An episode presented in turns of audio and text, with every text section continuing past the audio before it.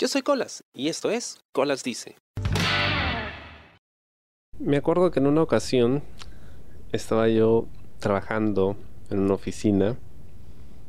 Yo tenía un cargo medio en ese departamento. Era una especie de supervisor de los ejecutivos de, de cuentas.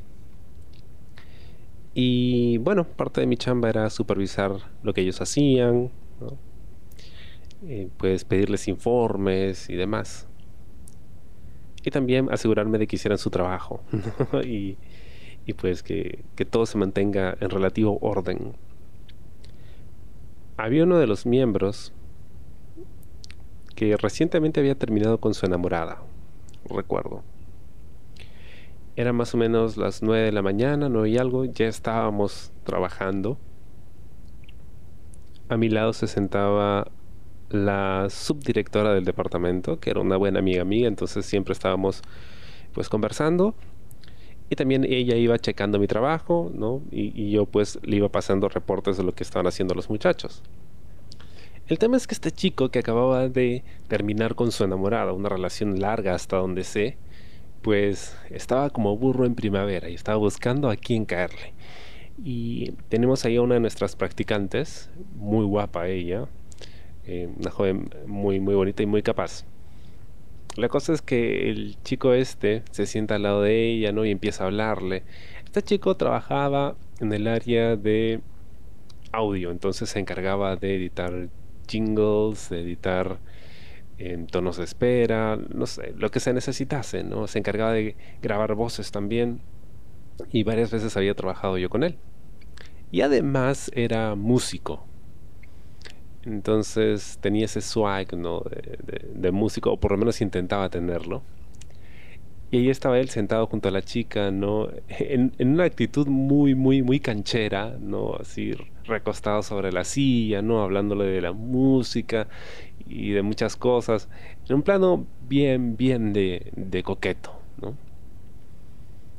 Entonces, a estas alturas, porque esto fue hace muchos años atrás, eh, no recuerdo exactamente cómo fue el intercambio, pero recuerdo sí que le pedí que hiciera algo, que me mandara un reporte o algo así, como diciéndole, oye, pues ya ponte a trabajar, ¿no? Porque ya, está, ya estamos en la hora. Y me respondió de una forma bastante agresiva, ¿no? Dijo, oh, no, que ya le mandé eso, no sé, me levantó la voz, ¿no? Me, me levantó la voz de una forma así bastante despectiva, ¿no? Que me sorprendió. No solo a mí, le sorprendió a mi, a mi amiga que estaba al lado, que era la, la subdirectora del departamento, y me quedó mirando como que, oye, ¿y este qué, qué tiene? fue, fue un poco sorpresivo, ¿no? Y, y sí, me, incomodé y simplemente le dije, bueno, ¿sabes qué? Mándamelo de una vez porque ya es tarde. O sea, me puse firme sigue siendo mi trabajo. Esperé a que él se vaya a su oficina porque él estaba separado del grupo.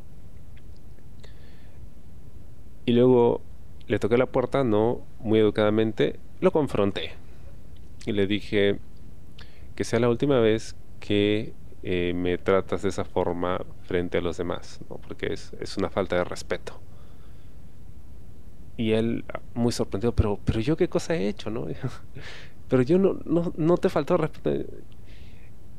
Lo único que hice para cortarlo, ¿no? Para no empezar una conversación y tener que explicarle qué cosa había hecho mal y por qué me había sentido respetado cuando había sido bastante claro no solo para mí, sino para todos los que estaban ahí.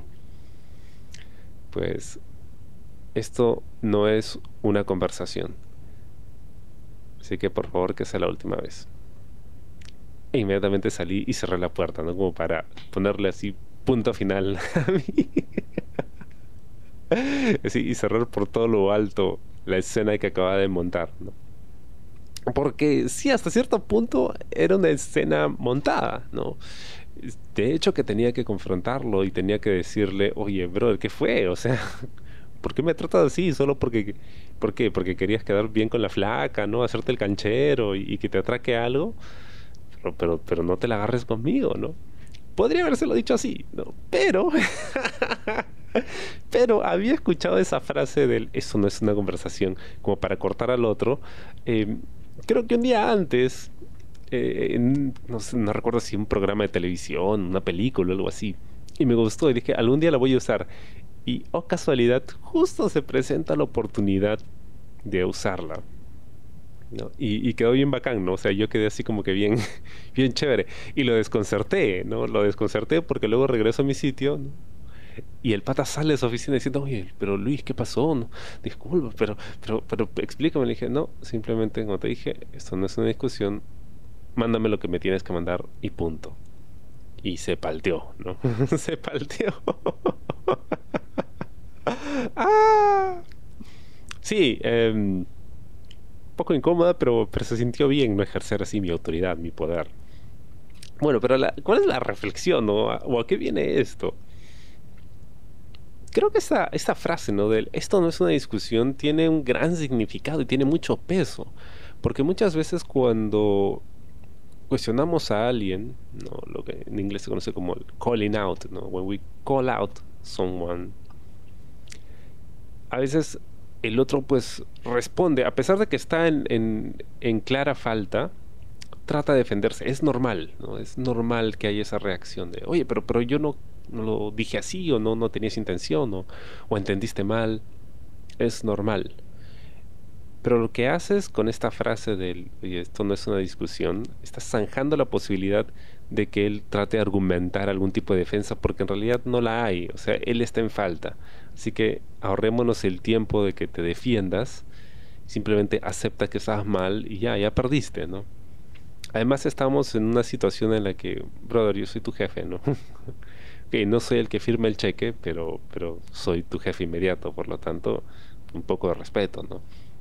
Además que yo no se lo había faltado a él. Y, y me quedó muy chévere. sí, de verdad que fue, fue, muy chévere. Me, quedó bien bacán esa. La, forma en que hilé esa, esa interacción. Pero bueno, siempre, siempre he escuchado, ¿no? Que el otro tiene que estar a la altura del, de la discusión, ¿no? Y si no es así, entonces ¿para qué discutir? Lo mismo en este caso, ¿no? No era una discusión porque la persona era la que estaba en falta. Y por lo tanto no estaba a la altura de esta discusión que podría haberse generado. ¿Me ha pasado a mí estar del otro lado? Sí, sí. Y pues, como dije, ¿no? Lo natural es tratar de defenderse y decir, oye, pero, pero yo no, yo no, yo no quise hacer eso, yo no esto, lo otro. O lo otro que puedes hacer es simplemente callar y, y aceptar, ¿no? Y justo mencionando esto, acabo de recordar una ocasión en que, efectivamente, me pasó lo mismo, pero años antes. Era mi primer trabajo. Recuerdo que, pues, habíamos estado en, una grabación, porque era una productora en la que yo estaba trabajando, estaba practicando. Eh, me hicieron una pregunta, respondí, al parecer no respondí de, forma muy acorde, no respondí desde mi sitio, ¿no? la persona que me hizo la pregunta estaba a unos metros, así que le dije, no, simplemente di tal y tal cosa. Ok, pero al parecer mi, mi jefe pues no, no estaba muy contento con esa interacción. Me dijo, bueno, la próxima vez que te hagan una pregunta, pues te tienes que parar, te tienes que acercar y explicar bonito qué es lo que tienen que hacer. Bien, em, supongo que estaba yo en falta. No lo tomé yo tanto así, pero imagino que debe haberse visto mal. Estaba yo recién aprendiendo a moverme en, en, el mundo laboral, interactuar con otras personas en un ambiente laboral, entonces entiendo que quizá no, no fue la mejor forma la que respondí. Pero, pues, ¿qué iba a hacer? No, o sea, no, voy a ponerme a, cuestionar y decir, no, pero es que me ha entendido mal, ¿no? Que está mal, que no, que que yo, no se lo dije, lo entendió mal, que está muy sensible, el otro no. Simplemente le dije, órale pues, ya está, entendí.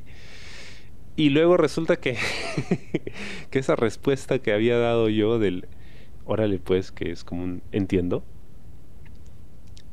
pues había sido mal tomada, ¿no? Porque sonó a que me llega el pincho lo que me acabas de decir.